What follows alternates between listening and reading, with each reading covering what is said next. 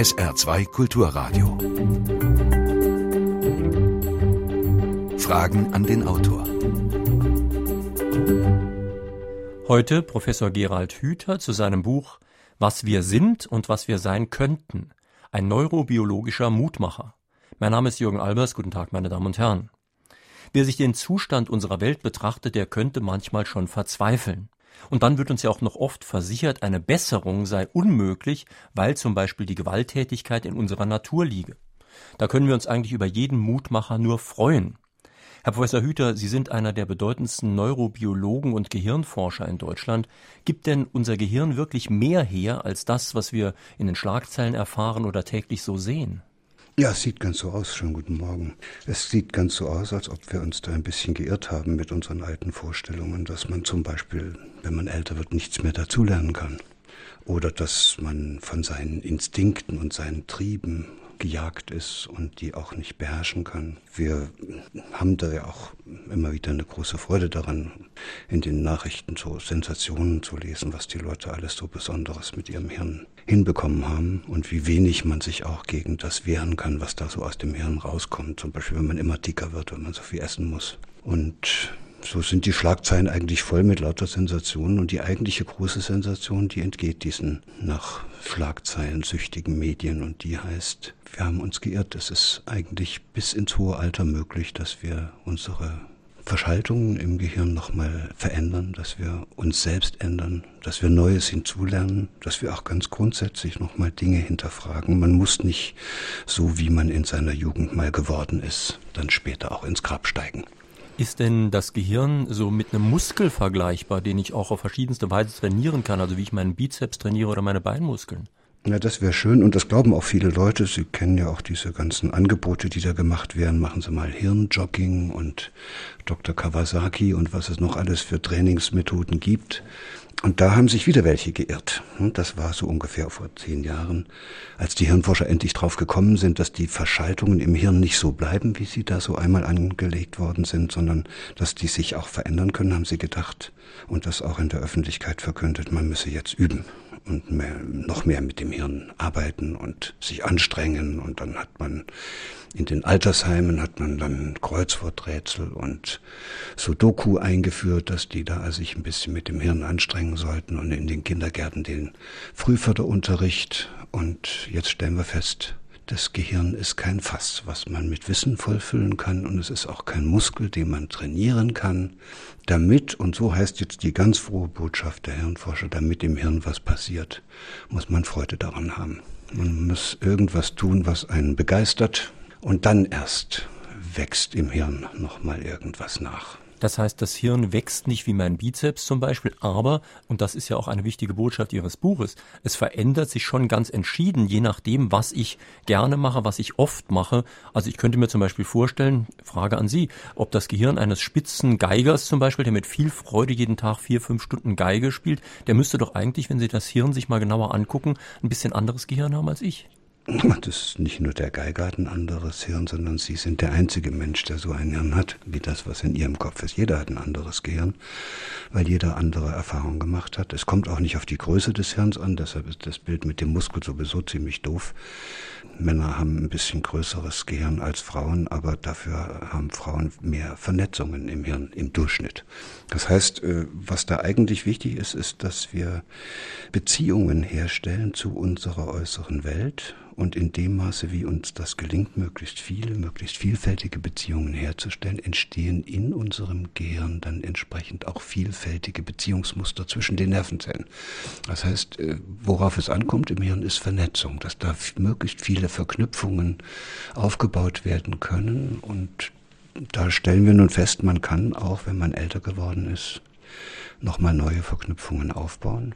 Man kann auch als Kind, als Schüler in der Schule unglaublich viel lernen. Die Voraussetzung ist nur, dass dann so eine Art Dünger im Hirn noch ausgeschüttet wird. Und das sind sogenannte neuroplastische Botenstoffe. Das ist vielleicht das Spannendste, was wir in den letzten Jahren herausgefunden haben. Dass man nicht dadurch schlauer wird und Vernetzungen im Hirn neu gebildet werden, dass man viel übt, sondern dass man diesen Dünger der Begeisterung rauskriegen muss. Das heißt, es muss irgendwie unter die Haut gehen, es muss einen faszinieren, es muss einen wirklich sozusagen, es muss dazu führen, dass im Gehirn die emotionalen Zentren anspringen, so dass, dass es richtig brummt. Und wenn das passiert, dann muss man sich das so vorstellen, dass im Mittelhirn solche Zellgruppen liegen, das sind diese emotionalen Zentren und die haben so lange Fortsätze. Und an den Enden dieser Fortsätze werden dann ganz besondere Botenstoffe ausgeschüttet, die im Routinebetrieb, also zum Beispiel beim Auswendiglernen von Telefonbüchern, überhaupt nie da oben ausgeschüttet werden. Neuroplastische Botenstoffe nennen wir die und die wirken wie Dünger auf die dahinterliegenden Nervenzellverknüpfungen. Das heißt, die Nervenzellen, die dahinter liegen, fangen plötzlich an, in dieser Weise schön gedüngt, äh, neue Eiweiße herzustellen. Eiweiße, die die brauchen, um neue Fortsätze zu machen, um neue Kontakte zu machen, sodass wir also eine Situation haben, dass immer dann, wenn jemand sich nochmal richtig über irgendwas freut, wenn er sich über irgendwas begeistert, wenn ihn was richtig interessiert, dann kriegt er in seinem Hirn diese Düngergießkanne angestellt und dann kommt dieser Dünger raus und dann werden die Netzwerke in seinem Hirn bildlich mhm. sozusagen mit Dünger gegossen und die wachsen dann, und das wissen Sie ja auch alle, das wissen auch alle Hörer, dann wird man immer besser und man lernt das am allerschnellsten und wird auch am allerschnellsten immer besser bei den Tätigkeiten und bei den Wissensinhalten, die einen wirklich interessieren, die einem unter die Haut gehen. Dieser ganze Blödsinn, den man sonst noch alles lernen soll, der einen gar nichts angeht, den kann sich kein Mensch merken, auch kein Hirnforscher. Sie haben vorhin schon die Kreuzworträtsel im Altersheim angesprochen. Viele von uns, auch ich selbst, haben ein bisschen Angst, dass ich irgendwann mal dement werde, also meinen Verstand buchstäblich verliere, mein Bewusstsein verliere, dass ich nur noch vegetiere, ohne so richtig zu wissen, was mit mir los ist. Können Sie einem da auch ein bisschen Mut machen, dass das kein zwangsläufiger Prozess ist? Also ich mache jedem Mut, der ein bisschen Lust darauf hat, noch ein schönes Leben zu führen. Und äh, ich glaube, dass uns im Augenblick äh, wir uns alle gegenseitig Angst machen, äh, dass wir da dement werden. Ist schon richtig, dass es im Augenblick immer mehr sind, aber also unter uns gesagt habe ich noch niemanden gefunden, der so richtig glücklich war in seinem Leben, der sich immer wieder gefreut hat über darüber, dass er lebendig ist, dass er mit anderen Leuten äh, Freude hat, der sich nicht so funktionalisiert, der nicht einfach immer nur gut funktionieren will, sondern der das Leben gewissermaßen mit vollen Zügen genießt. Ich habe noch keinen gesehen, der das ganze Leben lang so unterwegs war und hinten eine Demenz gekriegt hat. Naja, ich meine, Walter Jens war ein großer Intellektueller, hat allerdings auch, das muss man sagen, vor seiner Demenz vielleicht eine innere Krise gehabt. Es gibt äh, ganz viele Gründe, weshalb man eine Demenz kriegen kann, wenn man also als Boxer sehr viel unterwegs ist und von anderen Leuten häufig einen auf die Nuss gehauen kriegt. Da platzen immer wieder kleine Gefäße und das gibt dann sogenannte vaskulare Demenzen, die kann man auch kriegen. Also äh, die, die Gründe für Demenzen sind vielfältig. Auf der anderen Seite ist das Hirn aber auch unglaublich regenerationsfähig. Das heißt, es können auch immer wieder neue Vernetzungen entstehen und wo ich einfach ein bisschen mehr Mut machen würde, ist nicht, dass man zwanghaft zwanghaft versucht, sein Hirn intensiver zu benutzen, damit da irgendwas da oben erhalten bleibt, sondern was ich allen Hörern empfehlen würde, ist einfach nochmal zu gucken, ob es nicht im Leben irgendwas gibt, was ihnen richtig Spaß macht. Und das mal ein bisschen häufiger zu tun. Meine Damen und Herren, wir sprechen in Fragen an den Autor auf SR2 Kulturradio und D-Radio Wissen heute mit Professor Gerald Hüther zu seinem Buch Was wir sind und was wir sein könnten, erschienen bei S. Fischer, Preis 18,95 Euro. Sie können sich wie immer an dieser Sendung beteiligen, indem Sie hier anrufen. Sie wählen die Vorwahl von Saarbrücken, also 0681, dann 65100. Saarbrücken 65100. Sollten Sie nicht durchkommen, können Sie auch eine Mail in die Sendung schicken, Fragen an den Autor mit Bindestrichen zwischen den Wörtern at sr-online.de. Hören wir den ersten Anruf. Guten Morgen, Herr Hüter. Sie hatten in einem Ihrer früheren Vorträge mal erwähnt, dass Singen für die Gehirnentwicklung so wichtig sei. Hm, spielt in Ihrem neuen Buch das Thema Musik, Rhythmus, Klang auch wieder eine Rolle? Wenn ich richtig gelesen habe, wird das Singen zum Teil als geradezu ideal bezeichnet. Das habe ich auch in dem neuen Buch wieder so dargestellt. Neben anderen kreativen Tätigkeiten, die wir alle ein bisschen gering schätzen, wie das Musizieren, das Malen, all diese Fächer, die in der Schule abgeschafft werden, sind eigentlich das Beste, was man überhaupt jungen Menschen anbieten kann, um ihr Hirn auf eine sehr vielseitige Weise zu nutzen und dann auch mit Begeisterung neu zu verknüpfen.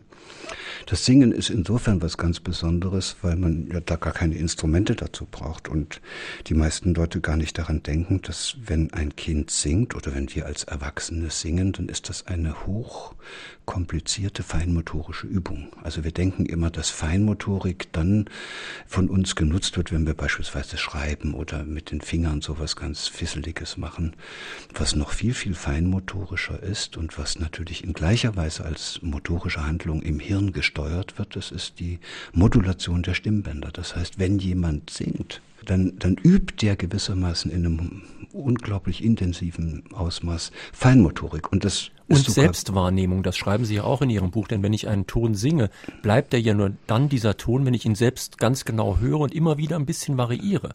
Der kommt ja nicht von genau, selbst. Und da haben wir ein Beispiel dafür, wie Lernprozesse tatsächlich organisiert werden müssten. Sie, Sie singen dem Kind etwas vor, das Kind begeistert sich für ihren Gesang, weil das Kind beispielsweise sie mag und weil es auch gern singt. Und dann fängt es an und übt und jetzt kontrolliert es sich selbst. Es muss die richtigen Töne finden, es merkt genau, wenn der falsche Ton da ist, es kann diesen Ton selbst korrigieren und es muss auch die gesamte Melodie, also ein ganzheitliches Bild des Liedes Liedes im Kopf haben, um sich in diesen melodischen Abfolgen zurechtzufinden. Das heißt, das ist eine hochkomplexe Tätigkeit. Da brauchen Sie sehr viel Frontalhirn, da brauchen Sie sehr viel Selbstkontrolle. Und wenn Kinder sogar nur noch mit anderen zusammen singen, da kommt ja noch was Wunderbares dazu, dann lernen die auch und das auch noch mit Begeisterung, sich nach den anderen zu richten. Das heißt, sich in andere hineinzufühlen, mit den anderen mitzugehen und dann entsteht meistens etwas ganz Großartiges. Das ist das Tollste, was man Menschen nur wünschen kann, vor allen Dingen, wenn sie klein sind, dass sie merken, dass sie gemeinsam mit anderen etwas hervorbringen, was mehr ist und größer ist und beeindruckender ist als das, was sie alleine zustande bringen. Und dann entsteht mhm. dieses Gefühl, dass man zu einem, zu etwas beitragen kann, was man mit anderen gemeinsam tut, das glaube ich, das halte ich eigentlich für die allerwichtigste Lernerfahrung, die unsere Kinder machen sollten und die leider in mhm. der gegenwärtigen Situation in Kindergärten und Schulen nur sehr selten noch gemacht wird. Beatrix Wagner aus Quierschied schreibt uns eine Mail. Sie ist Erzieherin in einer Kindertagesstätte und es fällt ihr auf, dass es immer schwieriger wird, Kinder längere Zeit mit einem Thema zu fesseln. Das heißt, die Aufmerksamkeit der Kinder ist nur sehr kurz. Nun weiß sie, dass Wiederholungen ja sehr wichtig sind, aber gerade da sind die Kinder schon oft nicht mehr interessiert. Also was könnte man da machen?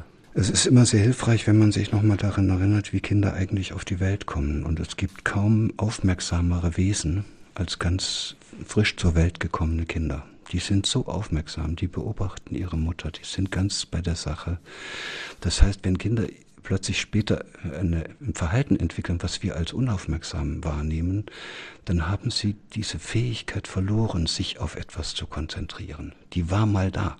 Und äh, dann muss man gucken, wie konnte denn das passieren? Und die wahrscheinlichste Ursache dafür ist, dass ihnen zu viel angeboten worden ist. Also Medienkonsum zum Beispiel. An ihnen herumgemacht worden. Nee, auch das Ganze ist ja alles so bunt. Also wenn Sie so, ein, so anschauen, wie junge ähm, Eltern mit ihrem Kind durch die Stadt fahren in so einem Kinderwagen, wo dann möglichst vorne noch ein Fenster drin ist oder das Kind wird gleich nach vorne gedreht, dass es dann schon mit einem Jahr ständig sozusagen alles sehen kann, was da vorne passiert, das ist einfach für ein Kind zu viel. Da muss es abschalten. Da muss es aufhören, aufmerksam zu sein, weil so viel kann man gar nicht aufnehmen.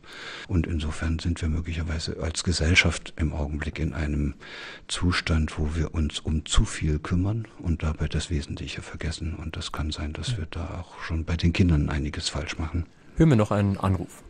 Die Neurobiologie bestätigt einige elementare Lebenserfahrungen und Lebensweisheiten. Da ist zum Beispiel die ungeheuer förderliche Rolle, welche die Begeisterung beim Lernen spielt. Ein Punkt, der bei heutigem schulischem Lernen, das von Leistungsdruck und Stofffülle geprägt ist, im Schnitt sträflich vernachlässigt wird. Und da ist die für eine glückliche Entwicklung eines Kindes so elementare Lebensweisheit von Goethe wie folgt formuliert. Zwei Dinge sollen Kinder von ihren Eltern bekommen, Wurzeln und Flügel. Auch davon sind wir heute leider im Schnitt meilenweit entfernt. Schon Kinder und Jugendliche werden heute in erster Linie zu Konsumenten und Diener einer florierenden Wirtschaft gemacht. Frage. Wie groß ist Ihre Hoffnung auf einen gesellschaftlichen Wandel hin zu wieder mehr Vernunft und der Fähigkeit zum Glück? Das ist ja eine wunderbare Frage. Meine Hoffnung ist unendlich groß, weil ich weiß, dass wir anders gar nicht überleben können. Wenn uns diese Kurve nicht gelingt, wenn wir weiter versuchen, uns gegenseitig anzutreiben, wenn wir weiter in dieser Art von Wettbewerbsgesellschaft uns gegenseitig in den Burnout jagen, dann hat diese Gesellschaft sowieso keine Überlebenschance. Das heißt, es geht gar nicht anders. Ich bin natürlich vom Herzen auch ein Biologe und ich weiß als Biologe, dass alle lebenden Systeme sich selbst regulieren. Das heißt, es finden sich dann irgendwann Lösungen, die kommen manchmal irgendwo her, wo man es gar nicht vermutet hat. Nehmen Sie dieses wunderbare Beispiel mit der, mit der Wende und dem Zusammenbruch des Ostblocks. Ich bin ja selbst in der ehemaligen DDR groß geworden und dann zehn Jahre vor dieser Wende äh, abgehauen von da drüben.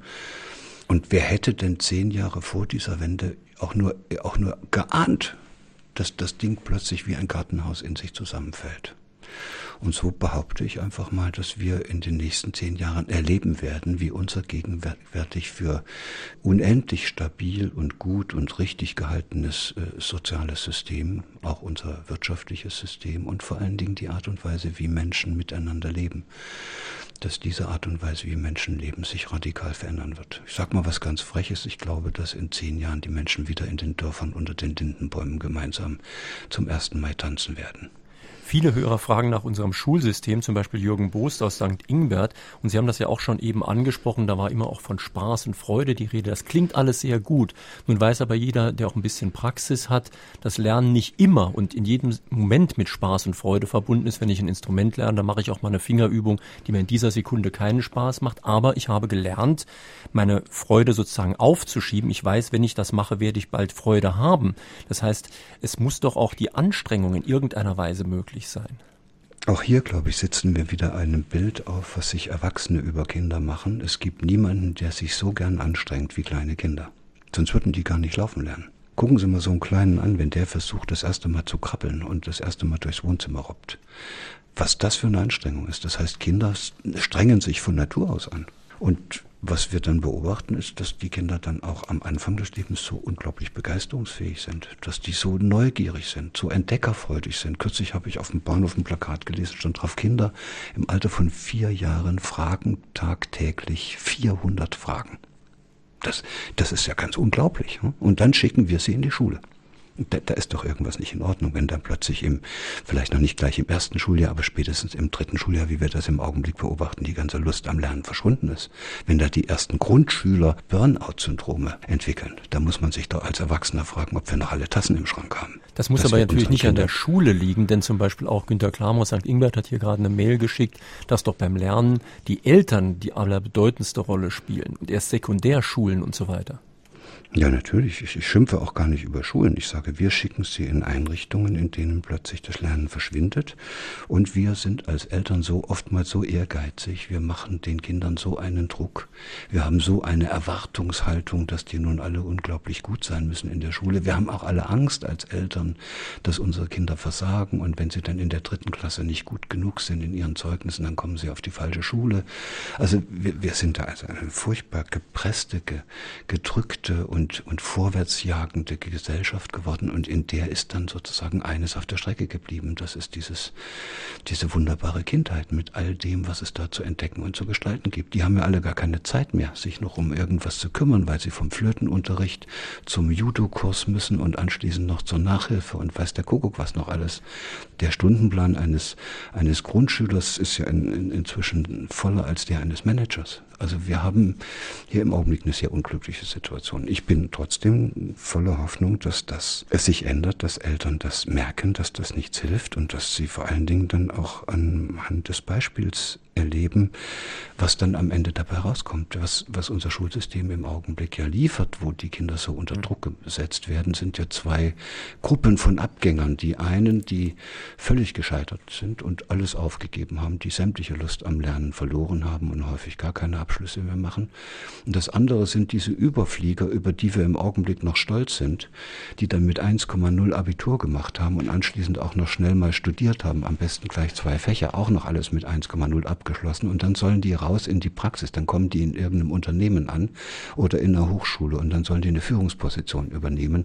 Und nach einem halben Jahr haben sie einen Burnout, weil sie, weil sie noch nie in ihrem Leben tatsächlich in komplexen Zusammenhängen etwas erarbeitet haben, weil sie immer nur auswendig gelernt haben, weil sie gewissermaßen, wie das unser Schulsystem vorgibt. Keine Lust und keine Freude am Aneignen des oder an dem Stoff entwickelt haben, sondern sie haben lediglich gelernt, um es anschließend in den Prüfungen wieder von sich zu geben. Auch das ist eine sehr ungünstige Entwicklung. Und so wird man auf Dauer nicht vorankommen. Das merkt die Wirtschaft im Augenblick. Herr Professor Hüter, wir haben sehr, sehr viele Fragen, deswegen würde ich Sie bitten, nicht zu ausufern, in einer Frage schon alles zu beantworten, sonst kommen die Hörer nicht mehr zu Wort. Ich möchte. Mal, möchte mal den nächsten Anrufer abrufen. Die Menschenaffen sind laut Kollegen von Ihnen nur in Anführungsstrichen 1,6 Prozent vom Menschen entfernt, anatomisch, physiologisch und genetisch gesehen. Größere Unterschiede sind zwischen Mensch und Affe wohl das Gehirn. Die Frage, ist es wirklich nur die Sprache, also die Kommunikation, die den Menschen zu mehr macht als Affen? Also der Unterschied ist sogar noch geringer. 0,5 Prozent sind wir genetisch von unseren nächsten Menschenaffen weg. Das sind die Bonobos. Und was den eigentlichen großen Unterschied macht zwischen uns und den Affen, ist, dass bei uns die Entwicklung langsamer läuft. Also wenn ich Genetiker wäre und müsste jetzt suchen nach irgendeinem Gen, was uns richtig, was sozusagen das entscheidende Schlüsselgen ist, was uns vom Menschen unterscheidet, ich würde nach einem Gen suchen für Entschleunigung, für die Verlangsamung von Prozessen, vor allen Dingen für die Verlangsamung der Herausbildung des Nervensystems. Sprache ist sicherlich was ganz Wichtiges, aber man kann eben auch Sprache nur dann lernen, wenn es langsam geht. Und wir sind im Augenblick in einer Phase unserer Entwicklung, wo wir denken, es kommt immer darauf an, dass es schnell geht. Das ist hirntechnisch nicht so günstig. Es ist Sie nicht schreiben gut, in Ihrem Buch ja auch, dass bei einer sehr langsamen Entwicklung wie die des menschlichen Kindes, dass einer sehr langsamen Entwicklung die Umwelt wiederum eine stärkere Bedeutung hat, weil sie stärker Einfluss nehmen kann. Genau, Sie können, wenn es langsam geht, können Sie viel differenzierter von außen auf den Prozess einwirken. Das ist, äh, das merken Sie schon, wenn Sie, wenn Sie langsam spazieren gehen im Vergleich zu dem, wenn Sie mit dem Fahrrad unterwegs sind oder gar mit dem Motorrad. Sie können dann nur noch geradeaus. Wenn Sie langsam unterwegs sind, können Sie noch mal hier gucken und noch mal dort gucken, können das noch mit einbauen.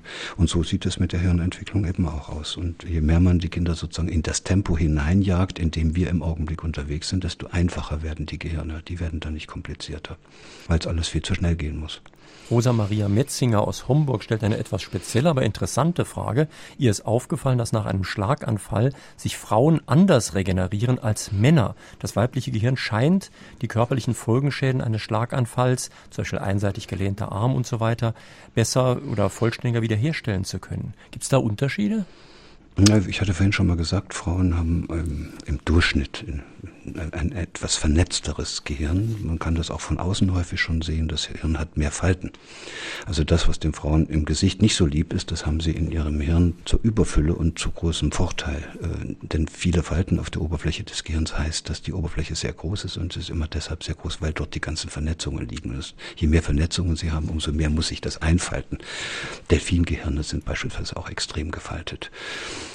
So, und nun ist es so, dass bei den Frauen während der Sozialisierung es ein bisschen anders zugeht als bei den Jungs.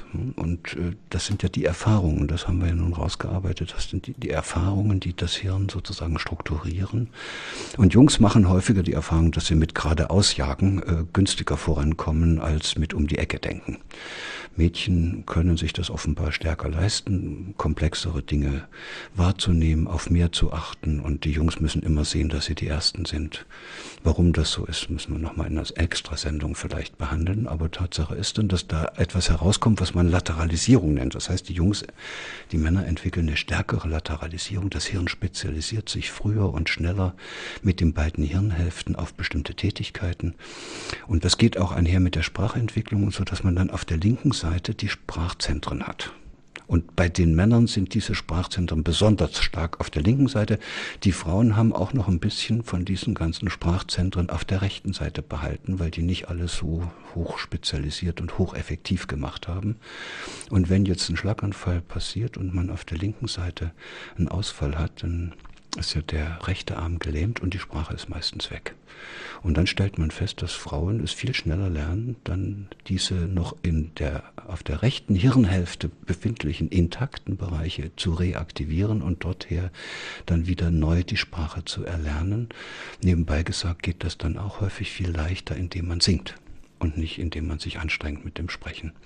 Also im Singen findet man die Worte leichter und vor allen Dingen die Worte, die auf der rechten, wo wir dann immer sagen, eher integral arbeitenden Hirnhälfte verankert sind. Die Aufnahmekapazität des Gehirns für Informationen aller Art scheint praktisch unendlich. So gesehen lernt kein Mensch jemals aus. Selbst wenn wir hoch interessiert sind, nutzen wir nur maximal drei Prozent seiner Kapazität. Was denkt der Autor? Warum hat die Natur den Homo sapiens gegenüber anderen Säugetieren mit diesen extremen neuronalen Speichern ausgestattet, obwohl er doch im Laufe eines Lebens selbst von Genies nicht annähernd benötigt wird.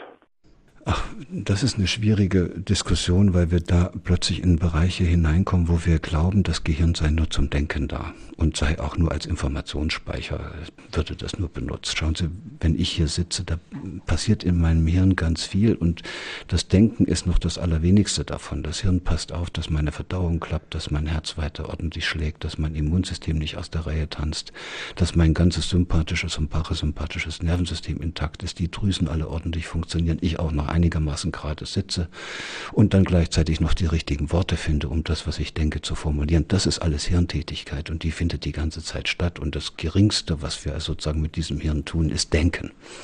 Und warum wir so viel denken müssen als Menschen, das liegt daran, dass wir, dass wir die Freiheit bekommen haben, uns nicht mehr auf, auf, auf diese fest verankerten Instinkte und Triebe und festen Vernetzungen im Hirn verlassen zu müssen. Wir können praktisch raus aus diesen engen tierischen Nutzungsmustern und Begrenzungen. Wir können unser Hirn gewissermaßen mit Freiheit benutzen. Und das Ergebnis davon ist, dass wir dann auch so viel neue Erfahrung machen können, dass so vieles bedeutsam ist. Schauen Sie, für ein, für ein Tier ist eigentlich nur zweierlei über, bedeutsam. Wer einen Hund hat, der weiß, dass es geht da erstens darum, dass der sein Revier verteidigt, dass er also das sichert, was er zum Überleben braucht und dass er gelegentlich auch irgendwie mal, wenn eine heiße Hündin da ist, in die Reproduktion kommt. Das ist das, was einen Hund interessiert und das war's dann.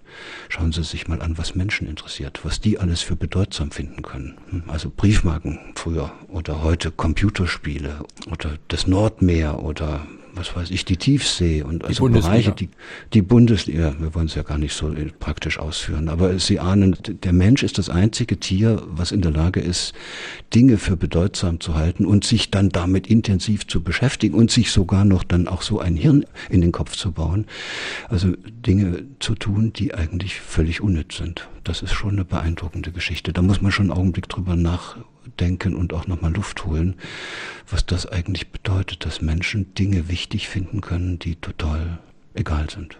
Eine also interessante Frage passt äh, dazu von Herbert Feeth aus Kaiserslautern. Er fragt, ist unser Gehirn eigentlich über die letzten Jahrtausende geschrumpft? Denn Untersuchungen zeigten, dass sich zum Beispiel das Gehirn von Haushunden im Gegensatz zu ihrem Urahn, dem Wolf, als Folge der Domestikation bis zu 30 Prozent verkleinert hat. Was sind oder wären bei uns Menschen die Folgen? Und wie entwickeln wir uns weiter? Vielleicht sind wir ja auch domestiziert und haben ein kleineres Gehirn. Das ist ein, ein, ein Hörer, der wirklich gut mitdenkt. Ja, je, je einfacher unsere Lebenswelt wird, Je weniger wir unser Hirn benutzen, je weniger wir es vor allen Dingen für all die Tätigkeiten benutzen, für die es da ist, und die heißen im Wesentlichen nicht auswendig lernen von irgendwas, sondern lösen von Problemen. Also je bequemer die Welt wird, je leichter wir es haben, je mehr das Essen immer gleich um die Ecke ist und je weniger man sich für irgendwas anstrengen muss, wenn man also immer mehr so ähnlich wird wie ein Haushund oder ein Haushuhn, desto mehr verliert man dann auch da leider an Potenzialen, die da oben eigentlich angelegt sind, wenn die nicht nicht entfaltet werden können, dann ist es Hirn eben dann ein bisschen kleiner und auch ein bisschen einfacher vernetzt. Hinzu kommt noch was Zweites, was für unsere gegenwärtige Gesellschaft vielleicht auch nochmal sehr fragwürdig ist. Wenn man in unserer Gesellschaft, so wie sie gegenwärtig beschaffen ist, besonders erfolgreich sein will, also richtig ordentlich Geld verdienen will und richtig berühmt werden will, dann braucht man dazu nicht notwendigerweise sehr viel Hirn. Also ist es fast umgekehrt. Je, je, einfacher jemand gestrickt ist, umso mehr kann er sich in diesem Wettbewerb durchsetzen. Das ist ähnlich wie beim Fußball. Wenn dann richtiger Stürmer, der immer zu Tore schießt, wenn der immer anfangen würde, noch lange zu überlegen, da würde der keinen Ball ins Netz kriegen. Und so geht das in vielen Bereichen. Wenn Sie auch als Unternehmer noch lange überlegen wollen, ob ihr Produkt, was sie da herstellen, nun auch wirklich nicht unter Umständen schädlich für die Natur ist und ob sie da die Rohstoffe auch aus dem richtigen Land haben und dass sie die Leute auch alle auf eine geschickte Art und Weise irgendwie einbinden und als Kunden gewinnen. Also da ist es manchmal besser, man ist richtig eigentlich eher rücksichtslos und wenig achtsam, dann wird man hier bei uns häufig erfolgreicher. Das heißt, wir haben so eine sonderbare Auswahl äh, und eine Selektionsstrategie in unserer Gesellschaft, dass diejenigen, die das wenigste Hirn benutzen, möglicherweise die erfolgreichsten werden. Fragen an den Autor, Professor Gerald Hüther, zu seinem Buch Was wir sind und was wir sein könnten. Guten Tag, Herr Dr. Hüther. Äh, als erstes wollte ich Ihnen gerne sagen, dass Sie mich schon mit Ihren Themen seit langem begeistern. Und ähm, ich wollte Sie fragen, wie Sie zur Epigenetik, zur Forschung in der Epigenetik stehen. Zur Epigenetik finden Sie übrigens in unserem Klassikerfach im Podcast im Internet auch eine Sendung, die wir da gerade eingestellt haben. Das aber nur nebenbei. Das ist ja also Epigenetik ist ein neues Wort, was wir in der Wissenschaft, vor allem in der Molekularbiologie jetzt häufiger hören, nachdem das sogenannte Human Genome Project abgeschlossen worden ist. Das heißt, die Molekularbiologen haben im vorigen Jahrhundert ja alle geglaubt, wir ja selber auch, dass wenn man diese ganzen genetischen Sequenzen dann nochmal alle aufgedröselt hat und man hat nun alle Gene äh, sequenziert, dann hat man gedacht, dann hätte man den Menschen verstanden. So, und das war dann irgendwo Mitte der 20, 2000, vor, vor fünf Jahren ungefähr war das dann soweit oder, oder in der Jahrtausendwende etwa. Da war das dann soweit, da hatten sie alles äh, aufgedröselt und hatten alles aufgeschrieben und wie der Mensch nun genetisch so aufgebaut ist. Und dann haben wir feststellen müssen, dass man nun immer noch nicht verstanden hat, wie der Mensch funktioniert. Und seit dieser Zeit sagt man, es sind nicht die Gene, die entscheidend sind, sondern es sind die epigenetischen Faktoren. Das sind die Dinger, in dem Falle versteht man meistens darunter erstmal nur Eiweiße, Eiweiße, die die Gene kontrollieren. Es muss ja irgendwo einer sein, der so einem Gen sagt, wann es eingeschaltet und wann es wieder abgeschaltet werden soll. Und das nennt man epigenetische Faktoren. Das kann ich Ihnen jetzt schon versprechen, dass man in Kürze dann auch sagen wird, es muss aber wieder epigenetische Faktoren für die epigenetischen Faktoren geben. Das heißt, irgendwann kommt man dann endlich da an, dass man sagt, ja, genetische Anlagen werden angeschaltet oder abgeschaltet, je nachdem, was man mit seinem, was man tut. Also auch wenn ich eine günstige oder eine ungünstige Beziehung mit meinem Partner habe oder mit meiner Partnerin, dann sind das epigenetische Faktoren, die die Genexpression in meinem Hirn verändern und meistens nicht nur im Hirn, sondern auch in vielen anderen Bereichen meines Körpers. Das heißt, alles, was wir tun, hat Einfluss auf die Fähigkeit von Genen, die Kodierung, die sie haben, also das, was sie eigentlich leisten könnten, dann auch tatsächlich entweder umzusetzen oder nicht umzusetzen. Und das äh, ist noch eine lange Geschichte, bis man da das letzte Detail herausgefunden hat. Und deshalb glaube ich, ist die andere Strategie auch interessanter, dass man einfach sagt, gucken wir doch mal, was alles passiert, wenn Menschen aus einer ungünstigen Beziehung, die sie bisher hatten, auf einmal mit Hilfe von anderen dann in eine Beziehung kommen, wo es ihnen mehr Spaß macht, miteinander zu leben. Da bin ich dann ziemlich sicher, dass es da eine Unmenge von epigenetischen Effekten gibt und mhm. dass diese Menschen plötzlich tatsächlich beide ihr Potenzial wieder entfalten können, was vorher natürlich total blockiert ist, weil die sich mhm. immer nur gestritten haben. Wenn wir schon beim Streit sind, eine Ihrer Überschriften heißt, wir sind keine Wettkämpfer. Und Sie schreiben in diesem Kapitel, dass eben durch Schüren von Konkurrenz nur fortschreitende Spezialisierung erzeugt wird. Fachidioten und Leistungssportler kann man durch Wettbewerb erzeugen, aber nicht verantwortlich handelnde und so weiter beziehungsfähige Persönlichkeiten. Das heißt, der Wettbewerb, der ja einerseits auch nicht unwichtig ist, um uns ein bisschen in Schwung zu bringen, kann auch sehr negative Auswirkungen haben. Ja, vor allen Dingen dann, wenn man als ganze Gesellschaft nur noch äh, unterwegs ist, um zu sehen, dass jeder die Nase vorn hat. Und wir, wir tun das und berufen uns dann auf die Biologie und sagen, ohne Wettbewerb kein Fortschritt. Hm? Deshalb brauchen wir die Konkurrenz und möglichst schon im Kindergarten. Sie haben ja das Beispiel man, des tropischen Wenn man dann genauer, warten Sie, lassen Sie ja? mich das noch sagen, und ja? wenn man dann genauer nachguckt, stellt man fest, das ist gar nicht richtig, das, was der Darwin beschrieben hat als Evolutionstheorie ist eigentlich etwas, was das beschreibt gar nicht richtige Weiterentwicklung, als dass, dass wirklich was Neues in die Welt kommt, sondern es beschreibt immer nur, was, wie aus dem, was man schon hat, etwas wird, was weiter, was sozusagen spezialisiert ist. Es ist eine, eigentlich ist der Darwinismus eine Theorie, wie die Spezialisierung von Vorhandenem funktioniert. Aber wie dieses, was dann spezialisiert wird, dann überhaupt in die Welt kommt, das hat der Darwinismus nicht beschrieben. Also woher kommt die fünfstrahlige Vorderextremität? Aus der dann ein Maulwurfsgrabschaufel äh, werden kann, ein Vogelflügel oder eine, eine Delfinflosse. Also wie kommt erstmal das aus der Welt in die Welt hinein, was dann im Zuge des darwinistischen Selektionsprinzips dann selektiert wird? Und da glaube ich, sind wir im Augenblick noch ziemlich am Anfang unseres Verständnisses von solchen kreativen Evolutionsprozessen. Ein schönes Beispiel für das, was Sie da äh, sagen, ist ja auch der tropische Regenwald, wo eben scharfe Konkurrenz unter knappen Ressourcen eben dazu führt, dass es nur extreme Spezialisierung gibt und winzige Nischen, in denen jemand überlebt, der aber dann außerhalb dieser Nischen überhaupt nicht mehr überleben kann. Genau, und deshalb finde ich Wettbewerb auch für den Menschen eine schädliche Einrichtung, weil es dazu führt, dass eben Menschen sich auf einzelne spezifische Fähigkeiten fokussieren, dass sie dann eben zu solchen Fachidioten, zu solchen Spezialisten werden. Wenn sich die Verhältnisse dann ändern, brechen sie auf einmal in sich zusammen, weil sie entweder keiner mehr braucht und weil sie auch nie was anderes gelernt haben. Wenn man tatsächlich als Menschheit so einen Weg geht, dass man Arbeitsteilung macht, dass man Spezialisierung einführt, dass man sich auch darüber freut, dass bestimmte Fähigkeiten dann von einzelnen Menschen ganz besonders weit entwickelt werden, dann müsste man das eigentlich andersherum machen, nicht über den Wettbewerb, sondern dann müsste man Gemeinschaften bilden, in denen jeder Einzelne, der was Besonderes kann, dann auch für sich selbst merkt, dass er dann ganz besonders gebraucht wird. Das wäre aber was anderes als diese Art von Wettbewerb, die wir im Augenblick äh, betreiben, wo einer sich vom anderen abgrenzt. Was wir bräuchten, ist äh, ein Anreiz, dass Menschen sich Dinge aneignen, weil sie dann mit diesen besonderen Fähigkeiten auf eine besondere, auf ihre besondere Weise zum Gelingen des Ganzen beitragen können. Und auch Daraus entsteht dann natürlich auch ein anderes Selbstverständnis. Derjenige, der sich ständig von anderen abgrenzen muss, der bleibt am Ende äh, allein.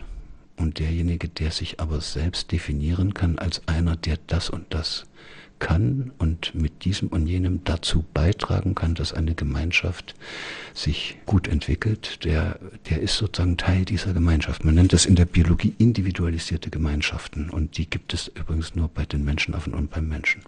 Schönen guten Morgen. Und zwar, äh, meine Überlegung ist, wie der Autor darüber nachdenkt, wenn er sich mal bewusst die elektronischen Medien anschaut. Also allein nur auf dem Astra-Satellitensystem befinden sich äh, ca. 800 Fernsehprogramme und in etwa 400 Hörfunkprogramme. Und wenn man die mal alle so durchscannt, durch alle Länder Europas hineinschaut, ist in etwa überall nachmittags der gleiche Unfug zu sehen und zu hören. Ist das eine systematische Verblödung des Volkes? Ist das so gewollt? Oder warum wird so viel Unfug in den elektronischen Medien auf uns herabgesendet? Wer braucht so viel Blödsinn, frage ich mal. Und was hält der Autor davon, sage ich mal, von einer Art Medienwächter, der solche Kanäle einfach cancelt, wenn sie arg zu dumm werden? Ja, das ist ja eine freche Frage. Also der interessanteste Teil dieser Frage ist, wer braucht das? Weil wenn, wenn niemand da wäre, der es bräuchte, würde man damit auch kein Geld verdienen, dann gäbe es das nicht. Also müssen wir uns eigentlich nicht so sehr mit den Medien befassen, sondern mit den Menschen, die diesen Scheiß sich angucken. Und dann kann man relativ schnell sehen, das sind bestimmte Menschen, die das, was sie eigentlich mal gewollt haben, also diese Bedürfnisse, mit denen wir ja alle mal auf die Welt kommen, ne? das sind ja auch nur zwei. Das ist dieses eine tiefe Bedürfnis, dass wir dazugehören wollen weil wir ja davor in den ersten neun Monaten in, im Mutterleib ja auch so eng mit jemand verbunden waren, entsteht daraus eben diese Erwartungshaltung und dann später das Bedürfnis und diese Sehnsucht, verbunden zu sein, dazugehören zu dürfen. Das ist das eine. Und das zweite ist, äh, ist dieses andere tiefe Bedürfnis, zeigen zu wollen, dass man was kann, dass man, dass man was leisten will, dass man autonom sein will, frei sein will. Auch das kommt aus dieser frühen Erfahrung im Mutterleib, wo man ja jeden Tag ein Stück sozusagen sogar physisch über sich hinausgewachsen gewachsen ist. So, und dann haben alle Menschen diese zwei Grundbedürfnisse, frei wollen sie sein und verbunden wollen sie auch sein. So, und das ist eben nicht so leicht. Und viele Menschen schaffen das nicht, beides unter einen Hut zu kriegen und dann laufen sie mit einer Sehnsucht herum, die ungestillt ist. Und die muss dann ersatzweise gestillt werden. Die einen machen es mit Essen, die anderen machen es, indem sie den ganzen Nachmittag durch den Wald rennen und die dritten machen es, indem sie sich den letzten Scheiß im Fernsehen angucken. Und dann gibt es noch viele andere Möglichkeiten bis hin dazu, dass dass man dann eben Karriere macht, dass man Politiker wird oder ein Unternehmen gründet oder Geld wäscht oder Drogen verkauft oder gibt es ganz viele Dinge, die man dann ersatzweise machen kann, Einfach meistens nur noch um Geld zu verdienen oder aber um sich abzulenken, um diesen Zustand auszuhalten, unter dem man ständig leidet, nämlich dass man entweder nicht richtig dazugehört oder dass man so klebrig irgendwo dazugehört, dass man nicht mehr richtig wachsen kann. Eine interessante Frage, die Sie vielleicht auch aus eigener Erfahrung ein bisschen beantworten können, kommt aus Homburg von Norbert Meyer-Wittmann. Er sagt, in der DDR sind ja viele Säuglinge in der Kinderkrippe aufgewachsen. Was könnte das für eine Bedeutung für diese Menschen haben? Also es ist, ich glaube, es ist wichtig für kleine Kinder, dass sie eine ein Gegenüber haben, was hoffen, hoffentlich die Mutter ist oder der Vater, also eine Person, die die wirklich eine, eine unmittelbare Bezugsperson ist, weil Kinder das brauchen, um sich selbst spiegeln zu können. Das heißt, sie, man erfährt sich als Kind erst in der Spiegelung durch den anderen. Und wenn das nicht passiert, wenn keiner da ist, an dem man sich spiegeln kann und wo das dann auch in so einem Eins zu eins Verhältnis gelingt, dann werden das schwierige Persönlichkeitsentwicklungsprozesse. Und da sehen wir manches, was da möglicherweise in, in, in solchen Krippenerziehungen passiert, aber nicht nur in der DDR, sondern das gibt es auch in Skandinavien, wo wir jetzt neue Probleme sehen. Die Kinder, die aus diesen Gemeinschaftserziehungen herauskommen, haben nicht das entwickelt, was man damit beabsichtigt hatte. Man wollte die zu gemeinschaftsfähigen Wesen machen und hat sie dann also beispielsweise alle gemeinsam an den Tisch gesetzt und es war dann vorgeschrieben, alle gemeinsam müssen essen. In der DDR mussten sich auch noch alle gemeinsam am Topf setzen und was man da alles für furchtbare Bilder gesehen hat. Aber äh, was wir jetzt sehen, und das ist hirntechnisch außerordentlich interessant, ist, dass durch den Druck, Gemeinschaft zu bilden, am Ende nicht Gemeinschaft rauskommt. Das ist ähnlich wie wenn Sie Kinder disziplinieren und hoffen, dass sie dadurch Disziplin erreichen. Das heißt, äh, hier kriegen wir am Ende, und ich weiß das aus Studien in Skandinavien, haben die große Probleme damit, kriegen wir am Ende Kinder, die entweder überhaupt keine Lust mehr auf Gemeinschaft haben, das sind richtige harte Egozentriker, die nur noch an sich selbst denken, oder wir kriegen welche aus solchen Gemeinschaftserziehungseinrichtungen heraus, die sich, die sozusagen so abgestumpft sind, dass die alles mit sich machen lassen die gar keine eigene Lust mehr haben, irgendwie ihr Leben in die Hand zu nehmen. Und das ist beides gefährlich für die gesunde Entwicklung einer Gesellschaft. Meine Damen und Herren, ich sehe hier, dass wir sehr, sehr viele mehr Mails und Anrufe vorliegen haben, als wir in die Sendung noch einbringen können. Deswegen der Hinweis, Sie können sich auch an der Diskussion beteiligen, indem Sie in unseren Blog gehen, unser Internetdiskussionsforum. Sie gehen dazu auf www.sr2.de, dann Fragen an den Autor und dann finden Sie ein Formular. Da können Sie vielleicht auch die Mail, die Sie jetzt schon geschrieben haben, noch einstellen und untereinander diskutieren. Und Herr Professor Hüter wird vielleicht auch mal in den Blog dann reingucken im Laufe der Woche und vielleicht noch eine Frage beantworten. Aber jetzt noch einen Anruf bitte. Ja, das heißt, man würde wütend werden und man könnte zur Gewalt neigen, wenn man sich zum Beispiel politische Situationen anguckt. Ist es denn nicht vielleicht auch so, dass die Kabarettisten sich jetzt eigentlich freuen könnten oder müssten? Immerhin gibt es ja auch selbst bei Rundfunkanstalten Redakteure oder andere Leute, die auch auf diese Schiene einspringen. Und wenn man dann über die Politiker oder auch über sich selber lachen könnte, vielleicht findet man dann am Ende doch zu einer Lösung, die vielen Leuten gefällt. Und da bin ich Ihnen sehr dankbar. Das ist sehr schön, dass der Hörer das nochmal zur Sprache gebracht hat. Es gibt nichts Schöneres und nichts Großartigeres, was Menschen miteinander verbinden kann, was sie aus dem Sumpf des Alltäglichen herauszieht, was ihnen plötzlich so die Möglichkeit gibt, über sich hinauszuwachsen und gleichzeitig verbunden zu sein, als dass man gemeinsam lacht. Das ist toll, wenn man das kann. Deshalb hat das Lachen auch so einen heilsamen Effekt. Man hält dann den schlimmsten Politiker auch noch ein bisschen aus, wenn man weiß, dass man über ihn lachen kann. Es gibt inzwischen richtige Versuche in Krankenhäusern, Menschen zu helfen, schneller wieder gesund zu werden, indem man ihnen einfach mal hilft, auch äh, wieder zu lachen. Und das Lachen ist deshalb so, so spannend, weil man sich im Lachen auch einfach von diesen drängenden Problemen distanzieren kann. Das ist förmlich so, als ob man plötzlich im Lachen zurück tritt und das Ding, das Problem, diese Beziehungsstörung beispielsweise oder auch die eigene Krankheit oder auch das lächerliche Bemühen mancher Politiker, dass man das plötzlich mit Abstand sieht und dann sieht es mit Abstand sieht ja immer alles viel anders aus. Es wird, wenn man die Dinge mit Abstand sehen könnte, wären sie meistens sehr viel einfacher. Wir hängen immer zu sehr mit der Nase drin und das Lachen hilft uns sozusagen die Nase mal ab und zu rauszubringen aus dem, aus dem Alltagssumpf. Mhm. Eine ganz wichtige Botschaft Ihres Buches ist ja, dass viel mehr möglich ist, auch mit unserem Gehirn, als wir allgemein denken. Und Sie haben da zum Beispiel ein Beispiel, das schon regelrecht extrem klingt für mich, dass nämlich die ersten Trisomie 21 Patienten inzwischen Abitur gemacht und ein Studium aufgenommen haben, worüber viele traditionelle Pädagogen sozusagen entsetzt waren, weil sie das nie für möglich gehalten hätten, hätten und vielleicht eine solche Förderung auch gar nicht erst versucht hätten. Ja, diese Trisomie 21 Patienten, die da jetzt äh, Abitur gemacht haben, die jetzt studieren, das sind ja welche, die sind nicht in unseren üblichen äh, Schulen. Die mussten das Leid unserer üblichen Schulen ja nicht durchlaufen.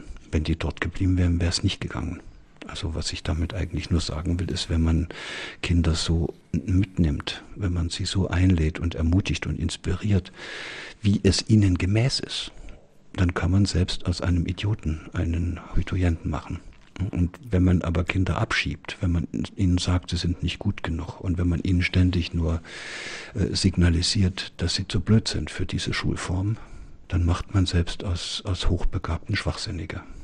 Wie kann denn das Gehirn zwischen Freude und Ärger unterscheiden? Denn bei Ärger sind ja auch wohl Emotionen beteiligt. Und auch Ärger geht unter die Haut, wie der Autor sagt, Freude soll unter die Haut gehen.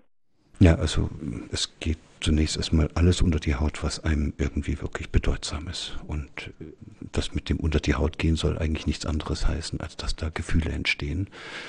Denn wir erkennen, dass wir ein bestimmtes Gefühl haben, auch immer an den körperlichen Reaktionen, die damit verbunden sind. Das heißt, es gibt Netzwerke im Hirn, in diesen Bereichen, wo die Gefühle entstehen, die sind verknüpft mit den Netzwerken, die für bestimmte Körperfunktionen zuständig sind. Und deshalb kriegt man dann so Kloß in den Hals oder das Herz springt oder äh, wir kriegen eine Gänsehaut und all solche körperlichen Erscheinungen, die alle einhergehen mit bestimmten Gefühlen. Und dann gibt es Gefühle, die sind von uns so bewertet, weil wir da bestimmte Erfahrungen damit gemacht haben, dass die uns helfen, weiterzukommen. Und dann nennen wir das positive Gefühle. Und dann gibt es andere, die wollen uns äh, sozusagen darauf hinweisen, dass jetzt mal wieder gerade irgendwas im Gang ist, was nicht so gut ist für uns. Und das, da kriegt man diese negativen Gefühle. Allerdings auch aus Ärger kann ich natürlich etwas tun. Auch aus Ärger kann ich gut lernen, denn es motiviert mich in gewisser Weise ja auch. Wenn ich so richtig wütend bin auf was, dann werde ich ja was unternehmen. Ja, das ist interessant, dass Sie das jetzt auch nochmal sagen. Das, was Sie dann tun, ist ja, Sie lernen dann Mathematik nicht der Mathematik wegen, sondern um Ihren Mathelehrer oder Ihren Eltern oder irgendjemanden es zu zeigen. Sehen Sie, und das ist genau das Verkehrte. Was wir bräuchten, sind junge Menschen, die Mathe lernen, weil ihnen Mathe Spaß macht, aber nicht, weil sie irgendjemandem zeigen können, dass sie sogar Mathe lernen können. Das ist, mhm. da, da bleibt am Ende die falsche Mathematik im Kopf. Nämlich, da kommen am Ende Erwachsene raus, die können zwar Mathe, aber die haben keinen Spaß mehr dran. Das wäre gerade so, als hätten sie einen, jemanden, dem sie Gedichte beigebracht haben. Am Ende kann der das Gedicht auswendig, aber man mag die ganze Poesie nicht mehr. Mhm. Ja, weil das mit der Peitsche eingeprägt bekommen hat. Und das, deshalb sind diese alten Lehrmethoden eigentlich ungünstig. Meine Damen und Herren, wir sprechen heute in Frage an den Autor auf SR2 Kulturradio und D-Radio Wissen mit Professor Gerald Hüther zu seinem Buch Was wir sind und was wir sein könnten, erschienen bei S. Fischer, Preis 18,95 Euro. Und drei, die sich mit einer Frage in der Sendung beteiligt haben, bekommen das Buch demnächst vom Verlag zugeschickt. Heute sind das Ursula Peterson aus Quierschied, Stefan Kiefer aus Saarbrücken und Andrea Johann Toberens auch aus Saarbrücken. Was ist Ihrer Ansicht nach nötig, um die Schule äh, umzubauen, um zu mehr Individualität und der Förderung eigener Begabungen zu kommen? Ich bin ja gar nicht sicher, ob das, was Sie mit Individualität meinen, überhaupt das Richtige ist. Also Individualität, die sich immer, wie wir das vorhin schon mal gesagt haben, von anderen abgrenzt, ist, glaube ich, die falsche Individualität. Was wir bräuchten, sind ja Schüler, die etwas Besonderes können und weil sie was Besonderes können, können sie dann auch in einer besonderen Weise in diesen Schulen etwas gemeinsam mit anderen zustande bringen. Ich glaube, dass wir in Schulen vor allen Dingen eine andere Kultur brauchen, eine andere Beziehungskultur und dass da drei Personengruppen entscheidend sind dafür, dass sich so eine neue Beziehungskultur entwickeln kann in unseren Schulen. Das erste sind die Eltern. Eltern haben sonderbare Erwartungshaltungen an Schulen. Das zweite und sie haben, Eltern haben auch ungünstige eigene Erfahrungen gemacht haben. Die meisten Eltern wissen gar nicht, dass äh, Schule etwas sein kann, dass Schule ein Ort sein kann, an den man gern geht. Es gibt Schulen, die sind so toll, auch hier in Deutschland, da weinen die Kinder, wenn Ferien sind, weil die so gerne in die Schule gehen. So müssten Schulen in Zukunft sein. Die Eltern können sich das gar nicht vorstellen und erwarten jetzt, dass die Schule den Kindern irgendwas beibringt. Lehrer sind in diesem Schulsystem mal irgendwann reingegangen und haben äh, eigentlich sowas wie eine Berufung gespürt, hoffe ich jedenfalls. Und dann haben sie gemerkt, sie werden verbeamtet und sie müssen dann einfach nur noch, äh, sind eigentlich eher Pflichterfüller Erfüllungsgehilfen von kultusministeriellen Vorgaben oder wie immer man das nehmen und man, sie werden eigentlich von allen getreten. Die, die Schüler sind furchtbar zu den Lehrern, die Eltern sind furchtbar zu den Lehrern und die Kultusministerien sind auch nicht äh, sehr erfreut über das, was die immer so machen. Also die, die haben eine ganz schwierige Situation. Denen müsste man unbedingt helfen. Und die Dritten, das sind die Schüler selbst, die kommen äh, sozusagen mit lauter Entdeckerfreude und Begeisterungsfähigkeit zur Welt und unterwegs haben sie es dann verloren und mhm. kommen dann in der sechsten, siebten Klasse irgendwo an und haben null Bock auf Schule. Das ist natürlich auch kein guter Zustand. Und deshalb brauchen wir nicht irgendwelche kleinen Reformchen in der Schule, sondern wahrscheinlich brauchen wir eine richtige Transformation mhm. dessen, was in Schule bisher passiert. Und das ist eine andere Kultur. Hören wir noch zwei Fragen, die ein bisschen zusammengehören. Wenn man als Kind keine Möglichkeit hatte, seine Talente zu entdecken und zu entwickeln, gibt es dann als Erwachsener noch diese Möglichkeit dazu und wie kann man das Beste daraus machen? Wenn ja, wie finde ich heraus, was meine Talente und eventuell sogar meine Bestimmung ist? Äh, ich habe festgestellt, dass dies ein sehr komplexer Themenbereich ist und ich möchte Sie fragen, ob Sie aufgrund Ihrer Arbeit an diesem Buch und den Erkenntnissen, die Sie gewonnen haben, für uns alle mindestens drei gute Ratschläge hätten. Ja, für die guten Ratschläge haben Sie auch nicht mehr so viel Zeit, deswegen dürfen es keine zu langen Ratschläge sein. Ich verbinde die guten Ratschläge mit der, mit der Frage der anderen Hörerin nach den Talenten. Versuchen Sie einfach herauszufinden, wo Ihr Element ist, wo Ihr Herz hochschlägt, was es in, ihm, in diesem Leben, was Sie führen, gibt, was Ihnen richtig Freude macht. Und dann nehmen Sie das, was Ihnen Freude macht, suchen Sie sich noch ein paar andere, denen dasselbe auch Freude macht, und dann legen Sie einfach mal los. Und dann werden Sie sehen, Sie können gemeinsam über sich hinauswachsen. Dann findet das statt, was ich in dem Buch Potenzialentfaltung genannt habe. Und das ist dann eben was ganz anderes. Und dazu würde ich gern Ihre Zuhörer alle nicht ermutigen. Das ist etwas ganz anderes als all diejenigen, die sich immer nur darum kümmern, dass sie ihre bisher erreichten Besitzstände wahren mhm. und verteidigen. Und zu diesen Besitzständen gehört eben nicht nur das materielle Hab und Gut, da gehört auch das ganze geistige Hab und Gut. Das heißt, all die komischen Vorstellungen dazu, die man sich im Laufe des Lebens so in sein Hirn gebaut hat. Gleich mehrere Hörer fragen nach den Umständen, also nach unserer Leistungsgesellschaft, nach unserer Wirtschaftsordnung, zum Beispiel Hans-Hermann Bohrer aus Losheim oder Robert Dietrich aus Saarbrücken, fragen, ob das da nicht Zusammenhänge gibt zwischen dieser Art der Gesellschaft und der psychischen Verfassung, der wir sind. Zum Beispiel gibt es ja immer mehr Depressionen. Natürlich gehört das zusammen. Ich würde mich auch wundern, wenn das anders wäre. Aber was wir auch hier erleben, ist an der Wirtschaft, dass es gegenwärtig intensive Bemühungen gibt, von modernen Unternehmen eine andere Kultur aufzubauen. Also auch eine andere Führungskultur. Also eine, eine Kultur im Unternehmen aufzubauen, wo die Mitarbeiter sich am Sonntagabend schon freuen, dass sie am Montag wieder in ihre Firma dürfen. Weil es dort so schön ist. Sowas gibt's. Und da ist der Maßstab. Und das sind dann auch Menschen, die müssen nicht mit der Stechuhr kontrolliert werden, ob sie pünktlich da sind, sondern die kommen, weil das Teil ihrer eigenen Selbstverwirklichung ist. Das ist Teil dieser Sehnsucht, von der ich vorhin sprach. Denn nur, in, nur im Tätigsein kann man das erleben, wie sehr man mit anderen verbunden ist und wie man auch gleichzeitig über sich hinauswachsen kann. Und deshalb ist Arbeitslosigkeit eben nicht nur ein Zustand, in dem man kein Geld hat, sondern es ist ein Zustand, in dem man aus der Gesellschaft oftmals sogar ohne sein Verschulden herausgeworfen wird, ausgegrenzt wird und wo man erleben muss, dass man seine tiefen Grundbedürfnisse nach Zugehörigkeit und nach Wachstum und Autonomie nicht stillen kann.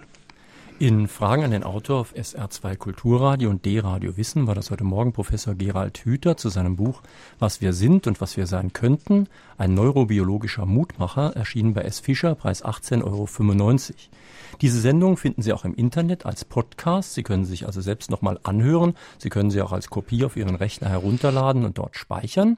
Und die Diskussion geht, wie ich eben schon gesagt habe, weiter in unserem Internet-Diskussionsforum. Ich sehe, die ersten Beiträge sind sogar schon eingegangen. Sie gehen auf www.sr2.de, dann über Sendungen von A bis Z auf Fragen an den Autor und dann finden Sie ein Formular, wo Sie Ihre Meinung, Ihren Kommentar zur Sendung eingeben können.